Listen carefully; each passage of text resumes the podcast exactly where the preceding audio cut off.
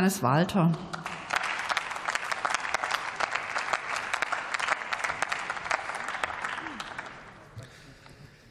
Sehr geehrte Frau Präsidentin, liebe Kolleginnen und Kollegen!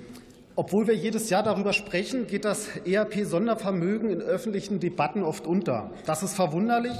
Wir haben es gerade gehört. Schließlich handelt es sich dabei um ein Erfolgsmodell und Grundgerüst der deutschen Wirtschaftsförderung. Seit 75 Jahren wird die Wirtschaft in Deutschland durch das Sondervermögen unterstützt. Dabei lag der Fokus am Anfang, damals war es noch der Marshallplan, vor allem auf dem Wiederaufbau. Seit den 60er Jahren geht es, nur, geht es nun vor allem um drei zentrale Punkte. Erstens Stärkung des Finanzierungszugangs für Gründungen. Zweitens die finanzielle Unterstützung von kleinen und mittelständischen Unternehmen. Und drittens um die Strukturförderung in strukturschwachen Regionen.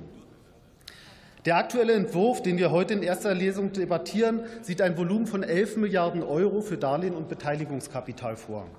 Damit erhöht sich das Volumen für das Jahr 2024 gegenüber 2023. Auch im Vorjahr ist das verfügbare Volumen bereits gestiegen.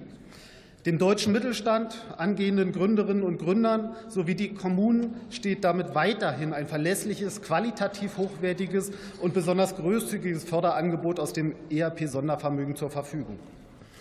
Ganz konkret heißt das zum Beispiel für das Jahr 2022, dass allein in meiner Heimat Brandenburg Förderkredite in Höhe von 140 Millionen Euro durch die KfW vergeben wurden. Davon haben 463 Antragsteller, also kleine und mittelständische Unternehmen, profitiert.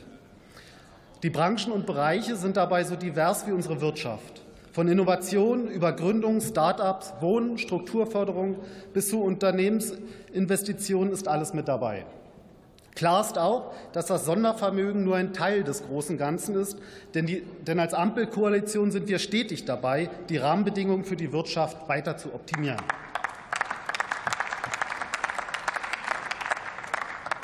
Dazu gehören aktuelle Gesetzesvorhaben für die Verbesserung in ganz unterschiedlichen Bereichen.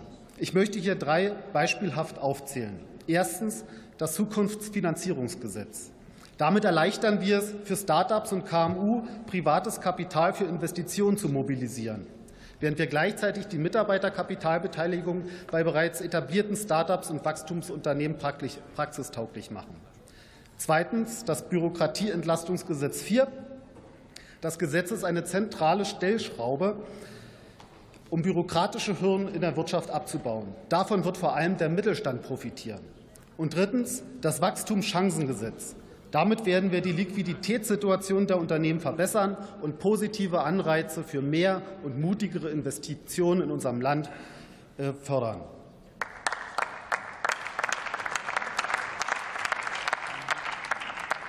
In den aktuellen Debatten um den Haushalt stehen die Kürzungen im Mittelpunkt. Außerdem sprechen wir oft von der angespannten konjunkturellen Situation.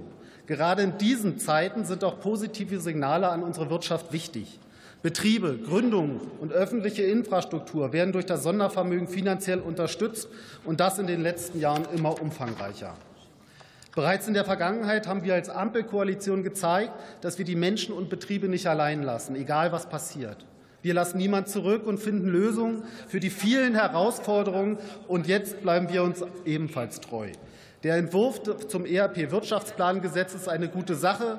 Mehr Volumen für mehr Liquidität in herausfordernden Zeiten, die wir gemeinsam überwinden. Vielen Dank und Glück auf.